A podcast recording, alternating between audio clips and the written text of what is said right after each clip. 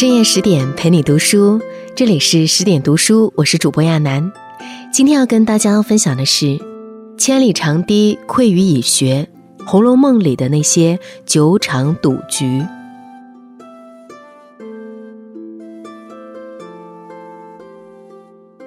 每每逢年过节，或者雨雪天气，甚至夜深人静，贾府里上上下下都有大大小小的赌局。谁要是不赌钱，反而会被视为异类。过年的时候，宝玉曾问麝月：“床底下一堆钱，你怎么不拿去赌呢？”连黛玉都知道这不成文的惯例，她对雨夜来送东西的婆子说：“如今天又凉，夜又长，越发该会个夜局，痛赌两场了。”婆子们也不避讳，直接说：“反正是上夜班，不能睡，不如会个夜局。”林黛玉听了说：“难为你误了发财，冒雨送来。”毛命人又给了婆子几百钱打酒做补偿。原来在贾府，在岗人员喝酒赌博是允许的。贾府主子待下宽和，体恤下人熬夜辛苦，太人性化了。但允许上班期间吃酒赌博会造成什么样的后果呢？一有老司机交大。吃酒醉骂，大放厥词，不出车不说，还骂出了贾珍和秦可卿爬灰的家门丑闻。二有李嬷嬷跑来赌输了钱，借题发挥，拿袭人出气，大吵大闹。凤姐连哄带骗将他带走。又而是到我家吃酒，菜都备好了，是炖的稀嫩的野鸡。三有邢夫人的陪房费婆子，经常撒酒疯骂人，发泄自己在多年职场里积累的私愤。局面渐渐的不可收拾起来。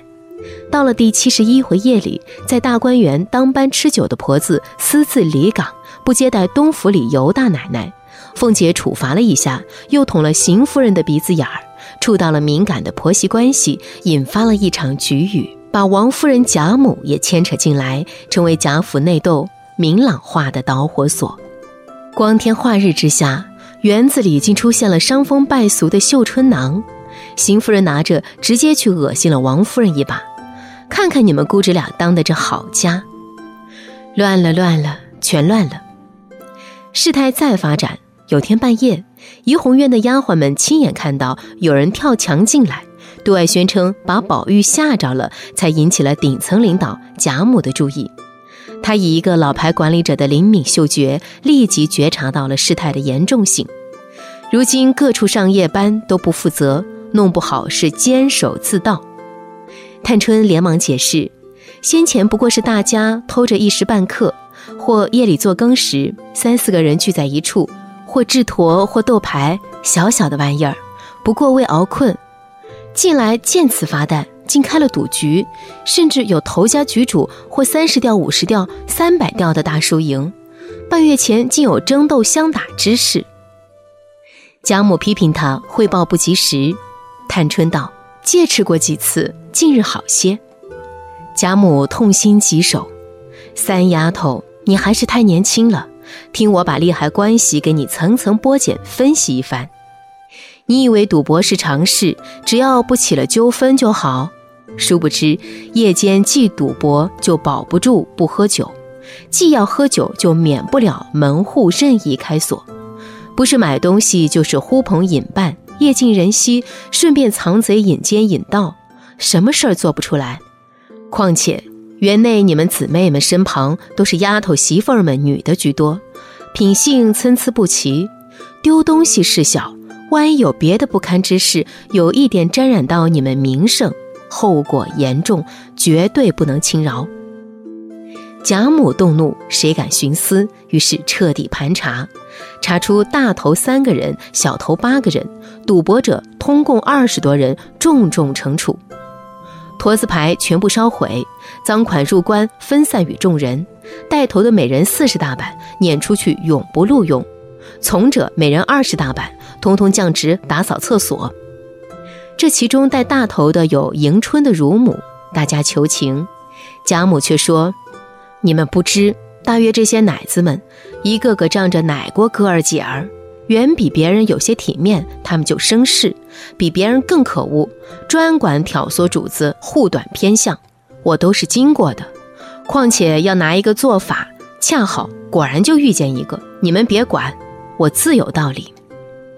治不住这些恶习，说小了是误事，说大了是误家，说浅了是治家不严，说深了是自取灭亡。贾母不愧是经验丰富的政治家，铁腕出手，雷厉风行，终于严杀住了家里头这股吃酒赌博的歪风。此时的荣府像一个身患肿瘤的病人，迅速割除肿瘤后，接下来是调补气血、固本培元。好大夫都懂驱邪之后该是扶正，好好管理，让一切尽快步入正轨才是。偏偏接下来的主治医生是医术一般的王夫人，她又犯了过度治疗的错误。王善保家的一撺掇，她一冲动，发动了一场内部抄检剿灭运动。后面的事儿大家都知道了，思齐入画、晴雯方官四个全被撵了出去，死的死，出家的出家。宝钗识趣的迅速搬离了园子，尤氏、李纨相视而笑。我们家只会在外面假里假体面，做出来的事儿可真是不怎么样。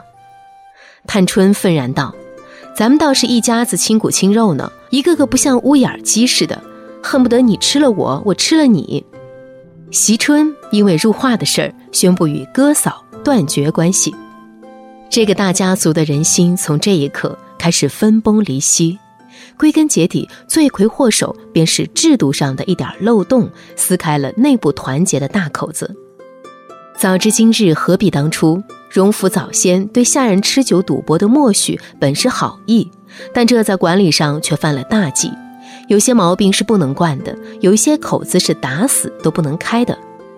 勒庞在《大众心理研究》里说过，当一个人很清楚自己不会受到惩罚，他便会彻底放纵这个本能。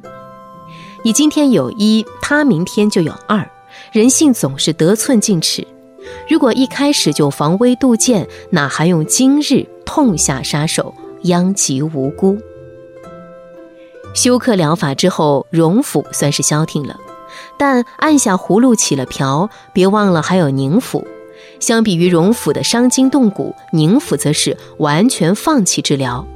他们已经走上了赌博产业化之路，家里俨然拉斯维加斯了。第七十五回，尤氏夜里回来，发现东府里门庭若市，门口那干净的石狮子下，居然放着四五辆大车，这都是来聚赌的。